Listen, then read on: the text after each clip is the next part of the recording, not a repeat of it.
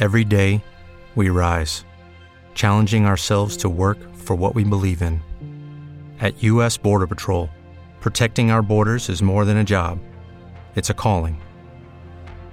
Agents answer the call, working together to keep our country and communities safe. If you're ready for a new mission, join U.S. Border Patrol and go beyond. Learn more at cbp.gov/careers. Construcción Plural, el reconocido programa periodístico de análisis político y actualidad en su vigésima temporada. Con la conducción de Fernando Mauri y un equipo de prestigiosos analistas. Escúchalo en Radio Trend Topic. La patria es un invento. ¿Qué tengo que ver yo con un tucumano con un salteño? Tan ajenos a mí como un catalán un portugués. Son estadísticas, números sin cara. Uno se siente parte de muy poca gente. Tu país son tus amigos y eso sí se extraña, pero se pasa. Lo único que yo te digo es que cuando uno tiene la chance de irse de Argentina, la tiene que aprovechar. Es un país donde no se puede ni se debe vivir. Te hace mierda. Si te lo tomas en serio, si pensás que puedes hacer algo para cambiarlo, te haces mierda. Es un país sin futuro, es un país saqueado, depredado y no va a cambiar. Los que se quedan con el botín no van a permitir que cambie. Que la patria es un verso, estoy de acuerdo. Pero otro es muy pesimista. Todo puede cambiar. No creo que estemos mucho peor que otros países. Pero Argentina es otra cosa. No es un país, es una trampa. Alguien inventó algo como la zanahoria del burro. Lo que vos dijiste, puede cambiar. La trampa es que te hacen creer que puede cambiar. Lo sentís cerca, ves que es posible, que no es una utopía, es ya, mañana, y siempre te cagan.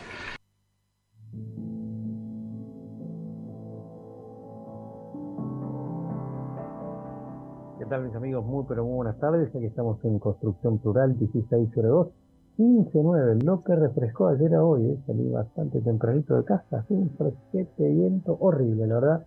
Después de lo lindo que lo habíamos pasado el lunes y el martes. Pero bueno, hacia el fin de semana largo, el viernes comienzan a ascender bastante las temperaturas hasta ahí, ¿no? No a los 30 o 29 ayer en tercer, pero 25 por allí en un caso, 24 horas.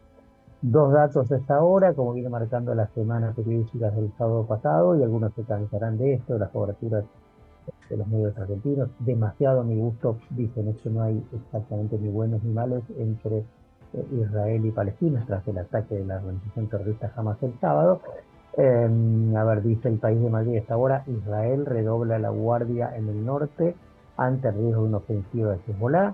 Gaza se queda sin electricidad y hay una advertencia de la ONU en ese sentido, de que no puede dejar sin electricidad o digamos o, ir en contra también de, materia humanitaria por ese lado, por el bloqueo mientras Israel sitúa 300.000 soldados en la frontera. Eh, Netanyahu nacional antes de ordenar la invasión a Gaza. Y están emitiendo justamente en este momento, eh, que son las 9 de la noche, 5 horas más en Madrid, un programa especial, periodistas y analistas del país analizan en profundidad las claves eh, de la guerra. Bien, y nosotros, eh, a ver, vamos a tener el análisis ya mismo. Ah, bueno, y el otro dato por donde vamos a estar tocando sobre la segunda media del programa, el análisis en el contexto electoral del tema de economía, blue y demás recalentado todo, recalentado. Apareció el desaparecido, ¿eh? Alberto Fernández, para denunciar a Milei y a Marra, el candidato a jefe del gobierno por Libertad Avanza que nació de Buenos Aires, en un dólar que hoy está, a mi juicio, retrocediendo, según lo que vendieron los medios como el cierre de ayer, se mantiene igual, pero yo creo que ayer cerró, mis datos me cuentan que cerró no 1010, como decían las tapas de los dedos de hoy, sino 1020, 1025, bueno, en ese sentido estaría bajando algo, según los diarios se está manteniendo en ese caso 1010 con mucha volatilidad. Eh, creo que no tocó más de, eh, a ver, voy a chequear, más de 1030 hoy, si no me equivoco, ese fue un poco el techo, con mucha, mucha volatilidad el día. Sí, el techo fue 1030 y el piso fue 1000. Ahora, como digo, está en eh, 1010. Bien, vamos a tomar contacto. Vamos a tratar de ubicar a Marcelo Cantelmi, que está en eh, llegando, arribando a Tel Aviv por vía aérea, con una serie de vueltas, que Frankfurt, que Londres, que Amán, que Jordania, también lo vi a Nelson Castro, enviado también del, del Clarín, del grupo Clarín. Vamos a ver si podemos tomar en contacto con Marcelo en un minutito por vía WhatsApp, vamos a ver si lo hacemos.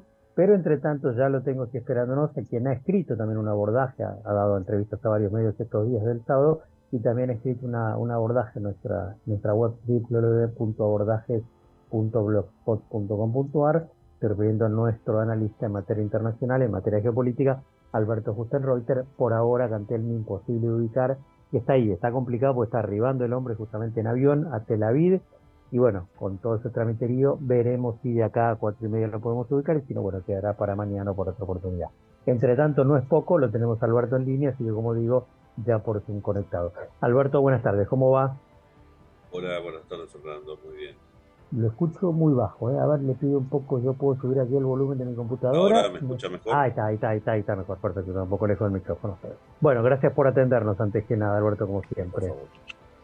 Bueno, a ver, eh, qué sé yo, las preguntas a esta altura, más allá de que ha pasado mucho abajo el puente, eso recién empieza, digamos, pero se ha buscado algún tipo de explicación de la oportunidad, del momento de encontrar a Israel con la, con la guardia baja. Eh, es, por ejemplo, cómo pudo pasar ¿no? esta incursión vía, bueno, obviamente misiles, pero vía también tierra, vía aire, cómo con la separación en términos tecnológicos que tienen, muros y demás, Israel y alarmas y demás, cómo pudo darse esta sorpresiva incursión en una veintena de ciudades del sur de, Israel y estas matanzas después terribles que había en, materia humanitaria, que incluyen a, chicos, a, abuelos, a gente de, edad adulta, con incluso al menos este, un centenar de secuestrados. Entonces, ¿cómo pudo Israel o, cómo falló Israel en ese sentido? Uno de los países, obviamente, y usted corrija menos, pero bueno, más dotados en materia de, tecnología, de espionaje y demás, ¿no? Sí, Fernando, así es. Eh, no existe la seguridad territorial absoluta. Mm. Eh, y esto lo se comprobó el 11 de septiembre de 2001, mm. cuando Estados Unidos, el territorio más protegido del planeta, no hay otro tan protegido como Estados Unidos, eh, sufrió un ataque llevado adelante por medios convencionales, no militares. Un ataque letal. entonces Estados Unidos estaba preparado para otro tipo de ataque. Generalmente el, background de Estados Unidos en, este, en esta materia era la posibilidad de ser atacado desde afuera de su territorio. Bueno, hay, quizá hay algunos paralelos en relación con el ataque de Hamas el, sábado 7. Mm. Eh, el primer paralelo es que Israel también es uno de los territorios más protegidos del, planeta, e incluso, dado el tamaño reducido del Estado de Israel, eh, uno podría pensar que eh, Israel tiene posibilidades mayores de protegerse mejor, pero también aquí la seguridad no es este, absoluta. De modo que quizá, quizá eh, Israel se ha dedicado mucho en los últimos tiempos a cuestiones de seguridad que pasan por el, por el mundo de los ciberataques, por ejemplo, y de alguna manera quizás se ha, no relajado, pero como el poder de Israel es, disuasivo frente a atacantes, como, el mismo Hamas, eh, quizá pensó que más allá de lo rutinario, es decir, cohetes que salen del territorio de ese gueto Gaza hacia las ciudades cercanas eh, a las fronteras con, con, este territorio, Gaza, eh, no iba a pasar otra cosa, ¿no? Si tenemos que analizarlo, quizá en este sentido no pudo prever. Israel es uno de los, países que más, más adelantados en materia de seguridad de fronteras, ¿no? Incluso ese muro, ese muro que tiene Israel, eh, que la separa de, de, Gaza, que es un muro de muy alto, pero también es muy, muy profundo. Tiene cerca de 15 o 20 metros de profundidad porque una de las tácticas de Hamas son los túneles. Eh, de modo que esto, esto eh, pero no pasaron por mm. abajo, entraron por, por determinados este, retenes que hay, ¿no es cierto? Más todo el ataque aéreo, menor de marítimo, porque pronto fue aquí eh, mm. superada esta, esta posibilidad. De manera que esta quizás sea una de las razones que explica eh, esta, este descuido de Israel. Creo que quizá se confiaron demasiado en que más allá de lo habitual no iba a pasar otra cosa. Lo mm. raro, lo que me resultaba un poco extraño, es que mm. este ataque de Hamas fue planificado, fue de un día para otro, ¿no? Nos dijeron. Y, muy planificado, no piensa uno, ¿no? Muy, planificado. desde hace tiempo. Y en esta región difícilmente se escape algo así para la inteligencia de Israel. En cierta parte hubo algunas advertencias de países limítrofes, como Egipto, por ejemplo, que, que, había, que, había, que había advertido sobre posible ataque, de manera que esta es la sin embargo, y pues entonces ahí de, nuevo, ¿no? Porque una cosa es, decimos, los muros y demás, pero si aparte de la seguridad propia falla también la inteligencia o el espionaje, digo, como que eh, es como doble o triple, por decir, ¿no? La sorpresa o la vulnerabilidad que expresa eh, Israel, ¿no? Sí, sí. Obviamente esta es la parte que uno la puede decir en relación a que posiblemente fue así.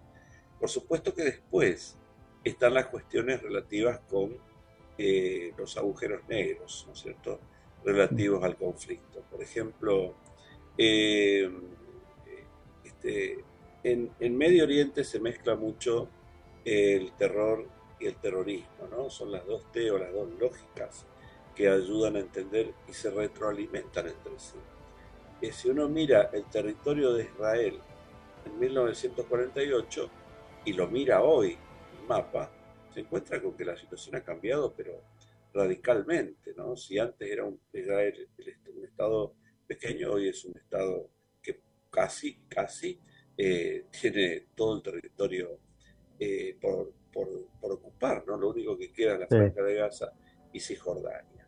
Bueno, lo que quiero decir que dentro del gobierno de Israel, en este gobierno que es el más conservador de la historia de Israel, hay algunos ministros que en los últimos años, siempre, pero en los últimos años, eh, muy ortodoxos, ultra ortodoxos, han desarrollado algunas concepciones geopolíticas eh, relativas no con la configuración geopolítica del el Estado de Israel, sino del pueblo de Israel. Y cuando se habla de la geopolítica del pueblo de Israel, tenemos que pensar en un tiempo que va mucho más allá de 1948, que hunde sus raíces en la protohistoria, diría yo, y aquí evidentemente aparecen concepciones relativas a sitios o territorios sagrados para Israel, siendo estos territorios sagrados eh, Cisjordania, por ejemplo. De manera que cuando uno lee algunos trabajos que, ha hecho un ministro, en particular del actual gobierno conservador, bueno, evidentemente hay una lógica relativa con que Israel sea todo lo que uno ve en el mapa hoy, ¿no es cierto?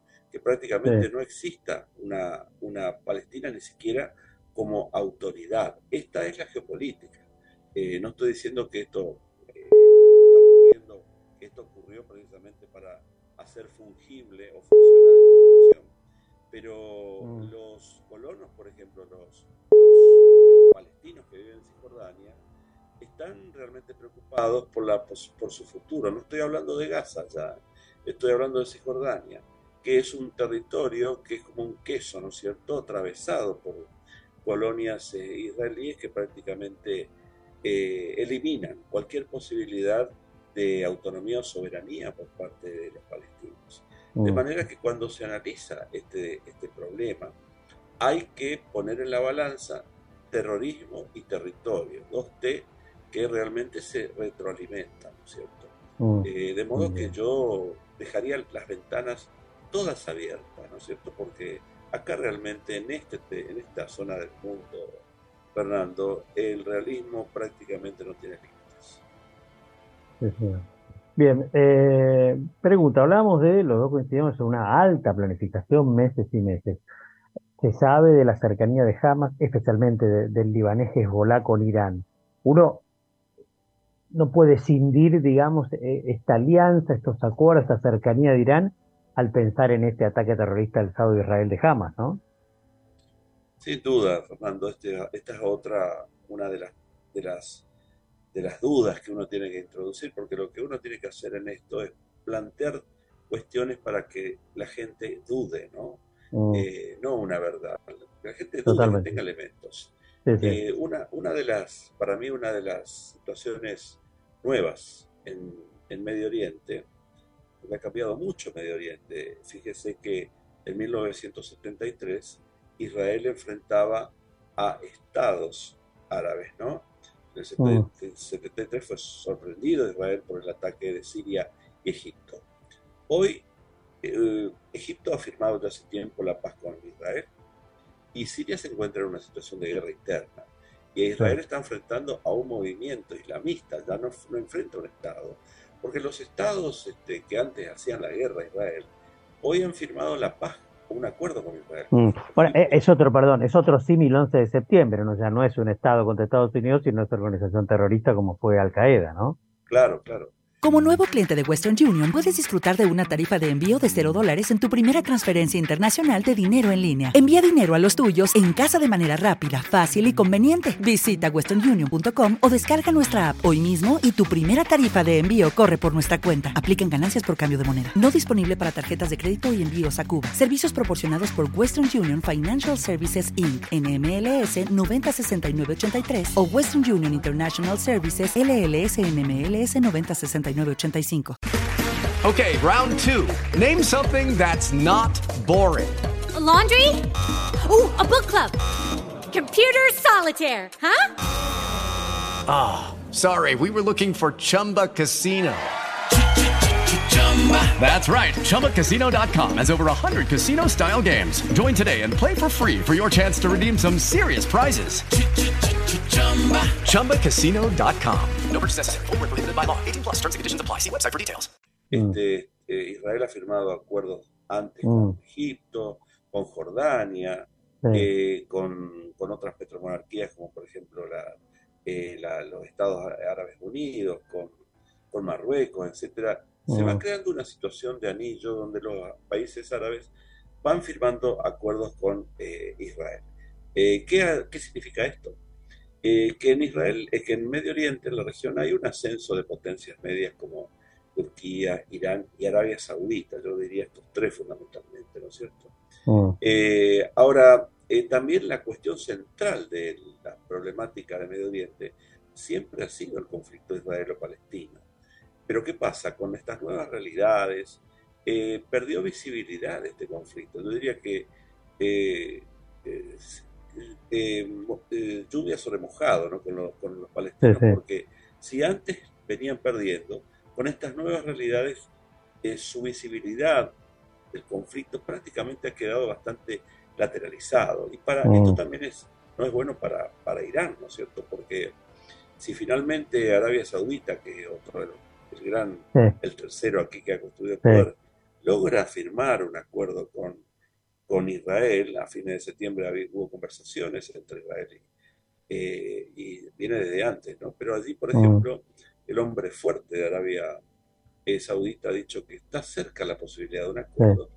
Y también el gobierno de Netanyahu mm, se refirió a esto en un sentido afirmativo. Bueno, evidentemente aquí Irán mm, eh, se vería en una situación de, problemática porque quedaría aislado. Y obviamente los palestinos también quedarían con su problema más abajo aún, de manera que el objetivo de Irán, eh, que sin duda que está detrás de esta, de esta situación, es crearle una situación de incomodidad para mí a los países árabes, particularmente a Arabia Saudita, puesto que si los palestinos son masacrados como, como, como está pasando ahora como respuesta a la masacre que ellos eh, llevaron adelante con Israel, bueno, van a, no, se, no van a poder, eh, va a ser difícil firmar un acuerdo con Israel eh, con la situación del problema palestino, la cuestión palestina, no solamente lateralizándolo, sino ante una posibilidad donde prácticamente no va a existir mm. Palestina. ¿no?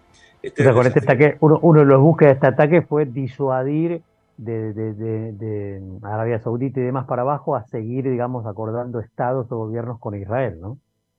Posiblemente sea uno de las de, mm. las, de las explicaciones, ¿cierto? Mm. Eh, posiblemente. Este, mm. De modo que hay varias cuestiones. También yo diría que el, retiro de Estados Unidos de, de la región ha creado una situación que también es aprovechada por otros hay una, una, hay una presencia, por ejemplo, geoeconómica de China que ha actuado en la diplomacia también acercando a Irán eh, y Arabia eh, Saudita. Pero hay que tener en cuenta siempre, Fernando, que esta plaza del mundo, selectiva, estratégicamente selectiva, tiene su propia dinámica, ¿no? Es una placa geopolítica junto, particular. que junto con la de Europa del Este, que va desde el Báltico hasta el Cáucaso, y la del Asia-Pacífico, son placas geopolíticas pasibles de generar situaciones que rápidamente llevan a un, a una, un descenso de la seguridad internacional. Son las tres mm. placas peligrosas del mundo. Pero esta región, la de Medio Oriente, tiene una dinámica propia porque, por ejemplo, hay enfoques reduccionistas, como negociar cuando un Estado no solamente no reconoce al otro, sino que busca la desaparición física que, constitucionalmente tiene Irán en relación con Israel. Bueno, hablamos ¿no? de, Irán como valedor de los Hamas y especialmente los Hezbollah. Digo, eh, si me planteo en, en plan, no sé cómo se llama, el plan catástrofe, ¿podremos ver en algún momento, uno parece difícil, ¿no? pero algún enfrentamiento desembosado entre los actores de fondo, entonces, entre Israel y entre Irán, digamos, a futuro? Bueno, no se puede, no, no se puede decir no a esta pregunta, porque. Bueno, pero ¿cuán, ¿cuán probable? No, no, pero ¿cuán probable puede llegar a ser, digamos? ¿Es bastante improbable o.? No, no, sin duda que es posible y hasta quizá probable en algún punto, puesto que yo creo que lo que Israel va a hacer, está haciendo, es intervenir dentro de este gueto que es Gaza esto explica un poco por qué se está diciendo que va a ser una, guerra extensa y va a ocupar Gaza. O sea, Gaza va a desaparecer como una entidad eh, palestina bajo el gobierno, entre comillas, de Hamas. Eh, y obviamente que una situación así, más el desplome de la autoridad palestina en Cisjordania, va a llevar a una reacción por parte de eh, de Irán a través de territorio sirio, a través de Hezbollah, que es otro de sus apéndices en el Líbano, donde en el 2006 hubo una guerra donde eh, la situación de, de, combate de Hezbollah se vio, se vio muy bien en relación con la situación de combate de, de, Israel, que se suponía superior y no, y no fue tan así. De manera que sí, claro que es posible. Esta situación no va a traer este, algún tipo de, orden a la, a la región. más bien lo contrario. La dinámica de esta región es así.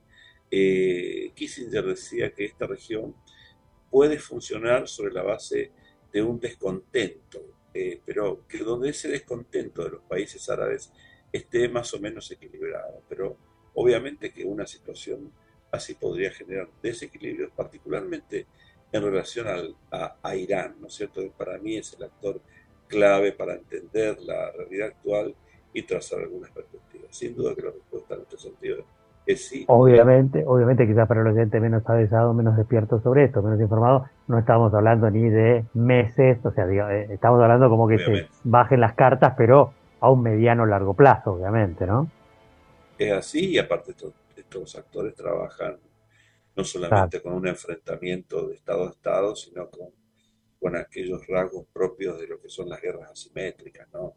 Donde se utilizan actores no estatales, eh, ciberguerra, guerra híbrida, etcétera, ¿no? De modo que se han estado preparando, no solamente Israel, donde precisamente, acá volvemos a la, a la primera parte, quizá por dedicarse demasiado a esto, si esto mm. realmente ocurrió como, como dicen los hechos, descuidó ese frente. Cuesta, cuesta creer esto porque Israel no descuida absolutamente nada. Es mm. un estado espartano prácticamente en este sentido. Ahora, me quedo con lo inicial suyo, ¿no? para tratar de, entender, usted dice, la, la seguridad territorial absoluta no existe, lo vimos la Palmario el 11 de septiembre, me decía también a la vez Alberti, con esto cerramos, de que quizás Israel tiene más un efecto disuasorio que después, efectivamente, después cristalizable, pero vuelvo a decir, no, falló la inteligencia, fallaron los sistemas de controles y las torres y los pasadizos. Es como que, ¿no? Eh, uno, dos y tres, ¿no? Como una potencia en este sentido, o Israel, que es un país que vive así para, para, estos, eh, desde hace décadas con estos problemas en Medio Oriente, vive para la guerra, si se quiere ponerlo extremando, ¿cómo ha fallado, no? Bueno, ahí lo único que queda es un signo de interrogación, ¿no es cierto? Porque, repito, eh, lo que uno puede eh, concluir en relación con esto es que quizá se confió demasiado en su capacidad de disuasión, porque el sistema de defensa antiaéreo de Israel, eh, que no es solamente uno, ¿no? no es solamente escudo, pero bueno, sí, sí. Cúpula de hierro, también tiene la cúpula de hierro, onda de David, el sistema Arrow, que son sofisticados y muy buenos al punto que los van a comprar países de Europa. Eh, quizás se confió demasiado en este, en este muro realmente y la, y la, la operación de, de, Hamas estuvo por debajo de esto, ¿no? Eh, tuvo una capacidad de mm. sorpresa eh, importante, Ahora, yo, yo, digo, a ver, ustedes los mie por ahí, eh, yo no me sumo a las teorías conspirativas, no sé qué usted me podrá decir sobre esto, porque otra, lo que pasa es que ya se jugó esta carta el 11 de septiembre y yo no me fiaría de eso para nada, pero digo, esto de dejar hacer, también se habló esto de Pearl Harbor, ¿no? La fantasía pero de dejar hacer, en este caso dejarse atacar, para darme argumento, para salir con todo, para declarar un gobierno de unidad nacional para un propio Netanyahu que siempre estuvo este, sojuzgado, criticado, la reforma judicial, o sea, de dejar, por, y esto hasta entendería este, todo esto que hablamos de por qué, cómo se llegó a, esta, a esta, lo del sábado, para después reaccionar y con una especie de suma de poder, pero a mí me suena muy conspirativo, no sé cómo le suena a usted. Bueno, yo, yo no descarto esto porque... Este, ¿No lo descarta? ajá, ajá. Interesante. Eh, mm. eh, eh, es una hipótesis atrevida, sin duda, ¿no? de un realismo extremo. Pero yo nunca descarto las, las, hipótesis atrevidas en la política internacional, porque en la política internacional, Fernando, lo importante es el poder, el interés nacional, la seguridad y las capacidades. Y donde realmente esto pesa es si, hay una región del mundo más allá de otras donde realmente pesa, es en la región del Medio Oriente y particularmente en relación a la, concepción de seguridad que tiene eh, Israel, ¿no es cierto? Así como uno ve la situación, bueno, evidentemente fue una catástrofe para, para, el, pueblo de Israel. Sí, para, la eh, para la propia autoestima también, ¿no? Digo, del pueblo israelí y demás, ¿no? Ahora, eh, fue fungible para los intereses de Israel. Bueno, a partir de ahora nadie puede decir nada en relación al cumplimiento, por ejemplo, de la resolución 242 del Consejo de Seguridad. ¿Qué establece la resolución 242 del Consejo de Seguridad? Bueno, paz por tierra, ¿no es cierto? O sea que palestinos israelíes pueden llegar, deben llegar a, a a, esta fórmula, a esta ecuación, para tener un orden. El orden es la paz, ¿no es cierto?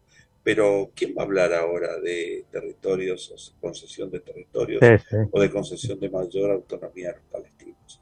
Creo que aquí empieza a terminarse la historia de los palestinos. Ahora esto no significa que aparece un orden en Medio Oriente, por el contrario. Creo que eh, la disrupción queda a puertas. Mm, totalmente, totalmente. Alberto, un gusto como siempre, lástima no haber podido ubicar a Marcelo, pero bueno, era una posibilidad, lo sabíamos, anda volando, está tratando de entrar a Tel Aviv, de hecho, este que he visto como otros colegas, como Nelson Castro también, ha contado Nelson las vueltas que ha tenido que dar, creo que entraba vía de Frankfurt, este, o Londres, Frankfurt, después Amán, vía Jordania, bueno, es un lío y justo los corresponsales o los colegas están viajando, así que era pedirle quizás demasiado a Marcelo, más allá de que hagamos un intento mañana, una lástima porque hace dos horas antes de iniciar la construcción actual yo estuve hablando con él por WhatsApp, pero bueno, nada, este, ¿qué va a hacer? Lo disfrutamos de todas maneras a usted con su muy brillante análisis. Gracias, Alberto, un gusto. Gracias a usted, Fernando. Hasta pronto. Como siempre, que siga bien. Alberto Gustón Roy, te reitero, una lástima no poderlo cruzar con Cantelmi, que era la idea, pero también la posibilidad que no lo tuviéramos a Marcelo, pero con Alberto nos sobra y basta de todas maneras con su nivel de profundo análisis. Eh, y me quedo con esto último, ¿no? Este, que es una hipótesis atrevida, pero no descartable que Netanyahu, que Israel en este sentido, o sea, que el poder de Israel haya dejado hacer, esto se dijo en Pearl Harbor, la Segunda Guerra Mundial, se dijo el 11 de septiembre, para nada, juntar musculatura. Claro, lo que se defienden son los intereses nacionales. También puede haber algún interés político de Netanyahu, el líder israelí, que es un líder deplorable, corrupto, este, casi un dictador. Bueno, también sumarle por ese lado, cualquier guerra unifica, populariza al líder, maneja de la cosa, bueno, no lo descarto J. Roy, que eso está interesante. Nos vamos a ir a la pausa. El blue está en 1010, o sea que prácticamente hay más lo que bajó de lo que se mantuvo. Vamos a ver si tras ella, si todo sale bien, como siempre digo, estamos hablando de economía con Agustín Monteverde. Repaso un minutito, señales de televisión, todo ocupado con el tema Israel. Bueno, en La Nación más no, está en el piso Juan Schiaretti, candidato presidencial. Argentina va a reconfigurarse después de las elecciones. Ahí abajo en el graph Blue 1010. Eh, Canal 26, no, está con el tema de música internacional, no sé qué. Crónica TV, algún policial. Está acusado de matar a su novia, femicidio de Bernal, en Bernal. C5N, que estuvo dándole mucha máquina al tema Israel, si Israel movilizó 300.000 soldados a la frontera con Gaza, Medio Oriente bajo fuego, Israel en guerra con Hamas, A24, caen tres ciudadanos chinos con, parecía que eran 400.000, ahora parece que son 700.000, aquí cerca de casa, en el barrio chino, cerca de la cancha de River, hace tres horas que están contando dólares, esto será lo que hicieron la movida, no habrá sido la impericia de masa y, el, los fósforos que le agregó Milei. Recibió un disparo en la pierna, Israel en guerra, no llegó Nelson Castro todavía, por eso Teresa con testimonios por vía Zoom y demás, o por teléfono.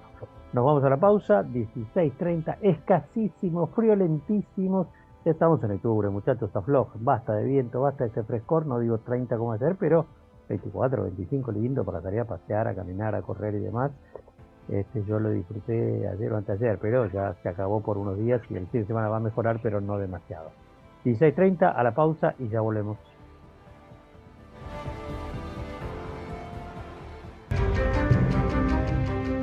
Les recordamos que pueden encontrarnos en redes sociales, en nuestra web, donde extendemos nuestro trabajo periodístico y nos encontramos en Twitter bajo el nick abordajes, en Instagram ferm2022, ferm de Fermauri 2022 y como siempre donde subimos audios del programa, análisis de columnistas, especialistas, nuestra web anieja, ¿eh? www.abordajes.blogspot.com.ar.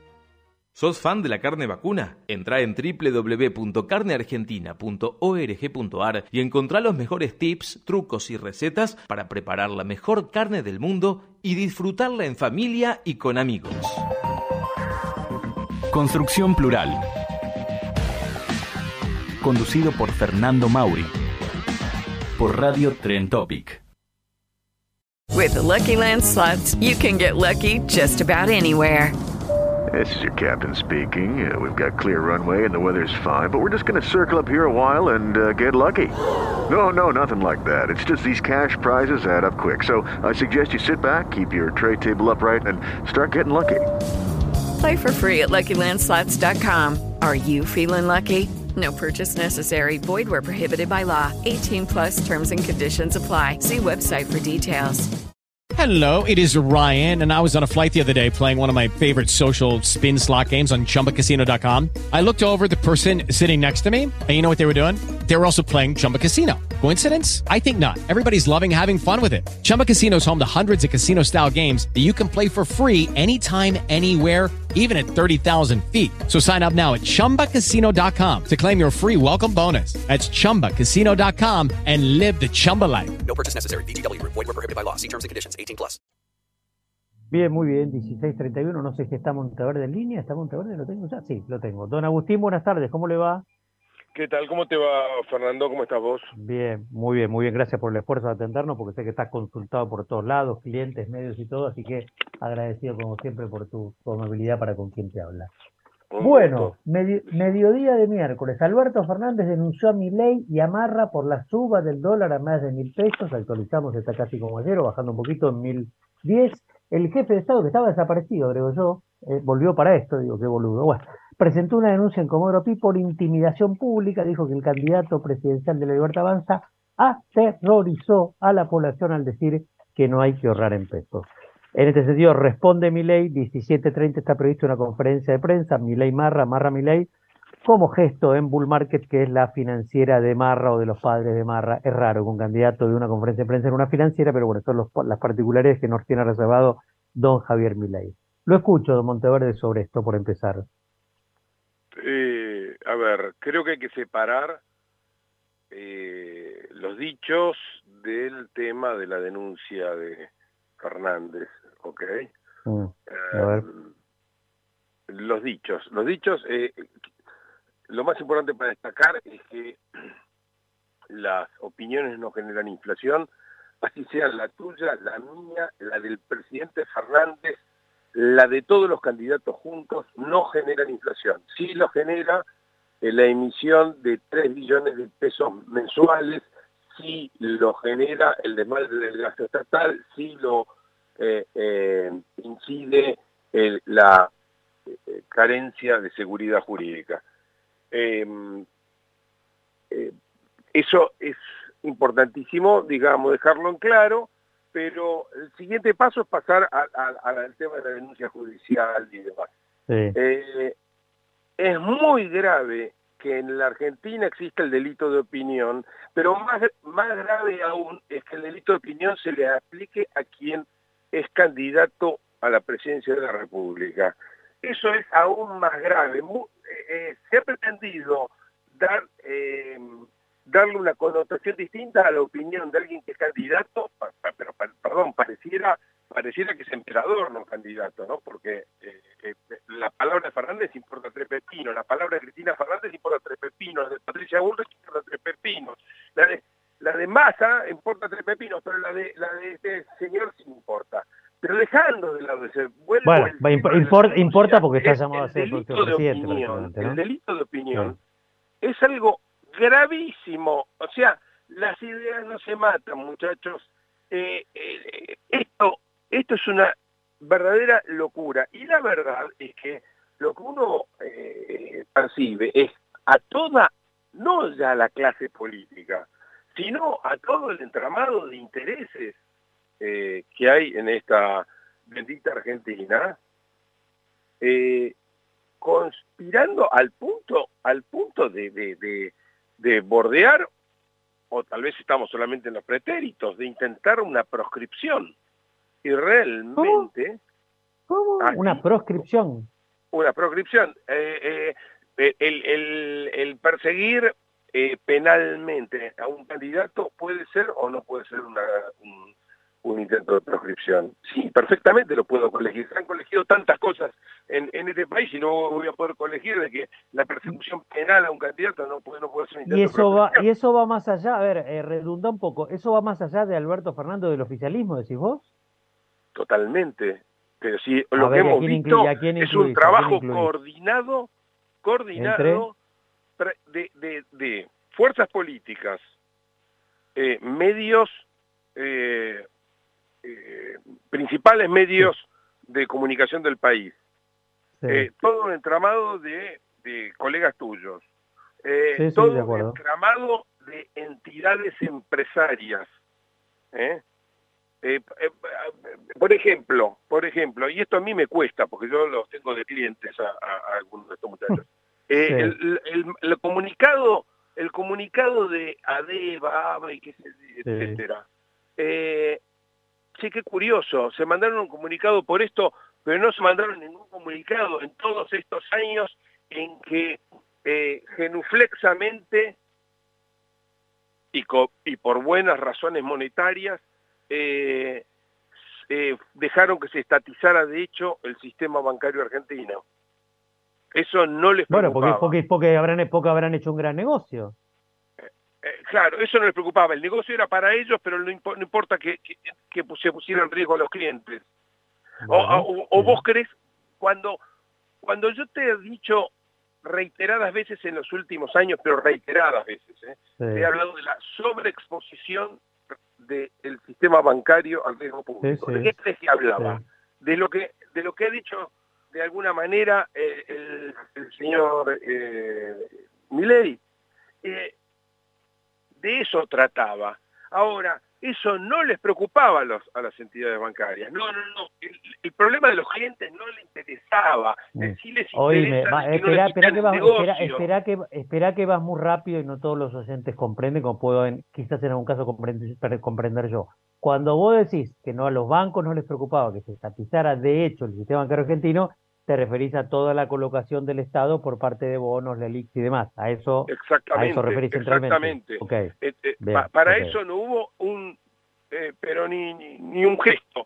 Ahora, también entra en lo ridículo. Si, si, si hay que, si, si fuera lícito eh, perseguir eh, opiniones, manifestaciones, escritos y demás, eh, la verdad que tendría que marchar este, una comisión policial hacia inmediatamente hacia el Banco Central. Y no estoy hablando por ser el culpable de facto de porque la, la inflación, reitero, no surge de la opinión, surge de la acción de gobierno. Y la acción de gobierno se eh, canaliza a través del Ministerio de Economía y de la portería del Ministerio de Economía, eh, que es el Banco Central, eh, ese Banco Central, entre mm. comillas, independiente. Bueno, no le me estoy refiriendo a eso, sino que el comunicado del Banco, del Banco Central es verdaderamente un atentado a la estabilidad del sistema bancario. ¿Por qué? ¿Por qué? Pero por supuesto, no hay nada peor que puedas hacer que decir que el sistema, cuando vos tenés una crisis así, lo sabe cualquier banquero central del planeta, lo último que tenés que hablar es de la situación, vos tenés que agarrar y callarte. Ese es el momento de agarrar y mostrarte tranquilo, eh, actuar con, mostrar la solvencia, demostrarla, eh, eh, pero perdón, el sistema financiero, digo, lo cambiario ni hablar, pero el sistema financiero está en riesgo, como en el 2001 o algo parecido, en definitiva, porque se hace muchas veces la distinción. Perdón, ¿sabes qué? Lo que debiera responderte a esta, a esta pregunta es, después de las eh, acciones del señor Fernández y de incluso de buena parte de la oposición y demás, yo debo decirte que no puedo contestar esa pregunta porque podría eh, ser considerado que atento contra la estabilidad eh, de la economía argentina. Este ah, no, igual están, bueno, bueno, igual, igual están haciendo la campaña, porque Alberto Fernández dar la centralidad, o sea, le están haciendo, con el dólar le están haciendo la campaña a Milei, diga Milei, todo esto lo Bueno, eh, en tanto y en cuanto no pase a mayores esto, sí le están haciendo la campaña. En tanto y en cuanto no pase a mayores esto. En tanto en bueno, lo, que, lo, que escuché algún jurista, lo que escuché algún jurista y consulté a algún otro me dice que no al lugar, digamos, esta presentación es por legalería, obvio, digamos, del presidente. para mí también, para mí también, pero mm. realmente se trata de un pujo totalitario, eso no hay ninguna No, no, pero es cierto porque es el nada menos que el presidente, obvio. Eh, eh, eh ahora, eh, em, la, en verdad, me, de la misma forma que me llamó la atención que mis colegas se movilizaran a publicar en una larga, un largo documento solicitada contra la contra la dirección donde sobre un proyecto sobre el cual en realidad no se no conocen los detalles incluso, pero eh, eh, que claramente estaba dirigido hacia concretamente hacia una de las fuerzas políticas. Eh, me llamó también la atención en ese momento que esos mismos colegas, cuando yo los intenté eh, que firmáramos eh, un documento contra el manejo del INDEC eh, por el señor Moreno, no lo hicieron. Claro, después algunos de esos colegas tuvieron una persecución incluso hasta un intento hasta de penal de, parte del señor Moreno, ¿no? Eh, ¿Vos eh, hiciste, vos en ese momento hiciste circular algún tipo de documento? Decís en ese momento y no tuvieron Lo conversé, lo conversé, lo conversé claramente, sí, sí, sí, pero claramente. O sea, mm. eh, para ese tipo de cosas, cuando hice una movida sobre el vaciamiento para el Banco, el Banco Central que estaba ocurriendo con las reservas netas, un término que mm. acuñó mi mano y mi boca, textualmente, esto surgió en el año, eh, empecé a escribir sobre esto 2007-2008, eh, y, y, tomó mucha trascendencia cuando lo recogió esto Deutsche Bank de Nueva York eh, y le puso números propios a, nuevos números a, a, lo que yo estaba publicando. Ricardo López Morfín me, me contactó para que hiciéramos una movida para eh, detener este, este tema de, de, truchar las reservas. Bueno, agarra, eh, salí con, con eh, una nota en los diarios, me acompañó, el único que me acompañó fue Roberto y como colega denunciando esto, una diputada ¿Pero y qué pasó con López Murphy? Murphy también, también hizo un pedido de informes. Nadie, nadie en el Congreso, nadie entre mis colegas, nadie en las entidades bancarias se preocupó por el tema de las reservas. Ahora, eso sí se ha Murphy, rápidamente porque hay, un proyecto de dolarización. Realmente eh, hay cosas que son extrañas, ¿eh? no dejan de ser extrañas. Eh, bueno, a ver, vamos a darle un poco más de dinamismo porque nos queda tiempo, pero ah, sos un poco larguero y ya lo sabes que siempre te, critico amablemente o amigablemente. Sí, que hay muchas cosas que te dije. Te, acabo de, te acabo de, dar dos o tres primicias. Sí, sí, sí, totalmente, totalmente. ¿Cuántas veces te enterás de que, que eh, hubo una movida por tal cosa, otra por tal otra? Que sí, yo agradecido, agradecido, pero quiero quiero plantearte varias cosas y por eso quiero también más ping-pong en este sentido. A ver, digo, eh, ¿no, fue, ¿no se demuestra esto que es un error haber tenido un ministro de Economía como candidato? Porque todas las balas, las balas van a, a masa, digamos. Eh, a ver, no tenía alternativas el, el kirchnerismo. Y para Massa representaba una oportunidad. Si vos me preguntás, lo vengo destacando desde el primer día que asumió. ¿eh? Eh, yo destaco... No, pero no, no, debió, está bien, pero por la campaña, no digo, hace tres meses no debió renunciar. el señor Massa es un tipo que tiene una osadía que desconocida para mí, la verdad que es una cosa increíble. un tipo que no sabe de economía, aceptó algo la, una papa caliente en el peor momento y claro, sin escrúpulos de ningún tipo, dispuesto a reventarlo todo. De hecho, de hecho, fíjate vos, nos estamos ocupando de la pavada esta de, de, mi ley y no nos estamos ocupando de que el tipo nos va a endeudar con 5.700 millones de dólares más con los chinos, justamente con los chinos.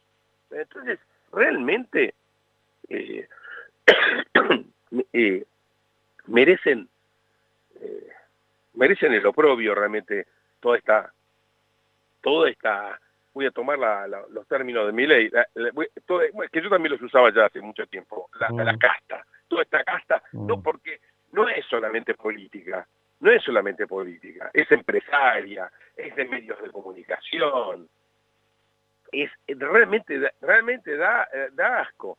Entonces, eh, bueno, ¿qué quieres que te diga? Eh, a ver, ¿nos vuelven a endeudar con los chinos? ¿Gana un poco de aire o digo, hoy ya vimos que el blue se sí, claro, los financieros con millones de dólares que, esté dispuesto a gastar, un tipo que no tiene el menor reparo, el menor reparo. Eh, eh, eh él, dijo que eran para, él dijo que eran él dijo que eran para el próximo gobierno, él dijo que eran para el próximo gobierno. Eh, eh, y aún así nos está dejando engrampado con los chinos, porque lo está firmando. Estas, eh, ¿Vos conocés los términos exactos del acuerdo? Por no, con los chinos nunca se sabe mucho, ¿no? ¿Conocés los términos exactos del acuerdo por la base de Neuquén? No, tampoco. ¿Conocés los términos exactos del acuerdo por el puerto en el sur? Estos tipos son, sí han sido verdaderos criminales. porque nos han metido en el medio del conflicto más grande de todos los tiempos, este-oeste. Lucky Land Casino, asking people what's the weirdest place you've gotten lucky? Lucky? In line at the deli, I guess? Aha, in my dentist's office. More than once, actually. Do I have to say? Yes, you do. In the car before my kids' PTA meeting. Really? Yes. Excuse me, what's the weirdest place you've gotten lucky? I never win and tell. Well, there you have it. You can get lucky anywhere playing at LuckyLandSlots.com. Play for free right now. Are you feeling lucky? No purchase necessary. Void where prohibited by law. 18 plus. Terms and conditions apply. See website for details. Sin comerla ni beberla nos han metido en el medio. Somos un objetivo... El, el, Neuquén es un objetivo militar de los Estados Unidos. Obviamente, no, no... No estoy desayunando a nadie. O, o que se creen que es una, un, una base eh, militar china de comunicaciones, para colmo. Eh, cuando eh, Guido vuelvo para atrás, cuando Guido Dittel habló en la época de Alfonsín, los, los finales de Alfonsín, de un dólar recontralto y Caballo también, y eso empujó un poco más a la ya la malograda gestión económica, sobre todo de Alfonsín. ¿Qué opinaste? Porque digo, con mi ley, a ver, déjame terminar esto. Yo sé que mi ley no es el responsable de todo lo que estamos viendo, del dólar, la inflación, eso es más o el kirchnerismo. Pero la, concepción que muchos damos, lo decía Miguel Kigel, por poner solo un ejemplo, es de que le está echando esa declaración de mi ley, la semana pasada de un dólar alto me facilita la dolarización y esta semana de sacar, escaparse del peso, no renovar plazo fijo, lo que fuera, si bien lo ha dicho siempre, ahora lo dice, como candidato presidencial y como muy probable ganador del próximo presidente, digo, el momento, el contexto, eh, pareciera, reitero, responsable es más el mismo, pero echar leña al fuego. No sé por eso que, Mira, eh, de, no sé qué decías de Ditela hace años. Que, algo que es cuando estaba eh, recién aprendiendo a afeitarme. Entonces, no, no, no tanto no te puedo decir. Sí, tengo mucho más fresco cuando lo hizo Cristina Kirchner, ¿eh? en el 2015. Sí lo tengo mucho más fresco cuando hizo eso mismo Alberto Fernández en el 2019. Están, están los videos, están... Eh, no, Alberto Fernández en el 2019 dijo que el dólar este... Alberto Fernández el 19, voy a defender a Alberto Fernández, mira de cosa. En el 2019 eh, dijo... Alberto bueno, Fernández dijo que estaba muy retrasado el dólar, muy retrasado el dólar. Cristina Kirchner dijo lo mismo en el 2000, no, en el 2015 eh, habló de la inestabilidad. Mira, eh, eh, eh, pero a ver, no tengo problema con lo que digan, porque para eso para eso juegan en política, que digan lo que digan, la, opinión es de cada uno, que hagan lo que quieran, ¿qué quiere que te diga? No te parece negativo, no te parece, no, te parece negativo, no te parece echarle al fuego en un momento complicado. no, no, pero vamos a, a ver, porque en definitiva estamos hablando de economía. Entonces yo, mm. eh, así como si estuviéramos hablando de medicina, el, único que te puedo decir, no, mire, esto esto que usted dice no le hace mal al Usted cree que le hace mal comer con pimienta, pero la pimienta no le hace mal. Eh, la sal sí, Bueno, yo te digo, eh, eh las expectativas no pueden generar nada por sí solas. Por sí solas no pueden generar nada. Solamente pueden generar algo cuando los fundamentals van en, la misma, en, esa misma dirección. Sí, y solo sí. Ahora, nos tenemos que ocupar de quien destruyó los fundamentals o de las opiniones de la gente. No, yo creo en el mundo libre, yo creo... Mi, ley no es gente hoy día, es el, es, el, es uno de los tres candidatos y el más probable no, es el representante de la gente, justamente. Ah, bueno, representante de la gente sí, pero su rol, pero digo, no, es, no, es, lo mismo que lo que diga Mauri, Monteverde o Milei, Agustín, no es lo mismo que diga Mauri, Monteverde o Milei hoy día, es un dato Justamente, real. Milei, me repre Milei representa a un tercio de los argentinos, eso es lo que estoy diciendo. De la misma forma, el señor Massa representa a argentinos y que la señora Bullrich representa a argentinos. Tienen todo el derecho. No está jugando, no está jugando, no está jugando, no está jugando Milei a que le estalle este gobierno, a recibir él entonces una tierra arrasada, tener más poder a partir de una debacle, la tierra arrasada la han más margen de maniobra. Eh, a ver, pero esto es increíble. Hay un tipo que agarró, eh, eh, hizo, hizo violación en masa y y en vez de ocuparnos del tipo que, que, tierra que agarró y se dedicó a violar, matar y qué sé yo, tierra, estamos, estamos quedándonos en el comentario de alguien que agarró y denunció. Yo, vos yo sabés, vos sabés, vos sabés que tierra arrasada está todo desastroso, pero vos sabés que tierra arrasada es otra cosa, es peor todavía. Es inflación del 50, hubo cercana a la hiper o hiper y no del 12 o 15, es eh, estallido en la calle. Perdóname, te lo dije hace un tiempo y parece que no, te, no, no, no me escuchaste bien. Te lo dije en, unas últimas entrevistas. Nosotros vamos a la hiper sí o sí, no es una cuestión de alternativas. Eh, el, daño ya está, fue provocado. Lo que empieza a ocurrir, te lo dije la, no sé si la semana pasada o la anterior, el, lo único que está ocurriendo, que está desvaneciendo el paisaje de utilería que, que, que hizo el señor Massa se está acabando el disfraz, los trucos se gastaron y ya vos ves la realidad. Y cuando emerge la realidad, va a emerger con todo. Eh, están todas las condiciones ya dadas para la hiper y desde hace unos meses, te lo dije en todas las, las entrevistas, vos vas a tener hiper. Le guste a Alberto Fernández, no le guste, le guste a, a Mileio, no le guste, le guste a quien se le cante la gana, lo, lo va a tener igual, no, importa los gustos de la gente. Eh, lamentablemente ya, el daño a la economía fue hecho, fue hecho, fue hecho. Y, mm. y, es más, creo que la última vez hasta te dije, el noviembre va a ser un mes crítico. entonces, ahora sí, está, bien, yo soy, eh, según el señor Massa, soy un tipo peligrosísimo a partir de que, he dicho esto. Eh, bueno, muchachos, parece que uno es peligroso si uno le abre los ojos a la gente. Yo le agradezco a los que le abren los ojos a la gente y que hablan con la verdad.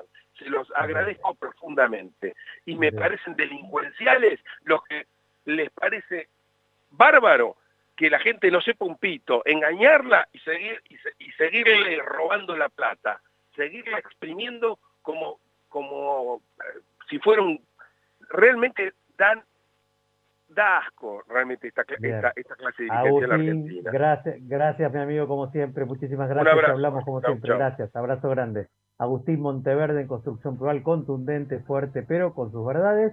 Nos vamos despidiendo. Rossman, Rossman.1 para cerrar. Mañana seguramente Rossman.2. Un audio de mirada económica, la primera parte de Alejandro Rossman. Hasta mañana. Gracias Juan, gracias Silvia. Buenos días. Les habla, como todas las semanas, Alejandro Rothman sobre los temas más candentes de la situación económica y social.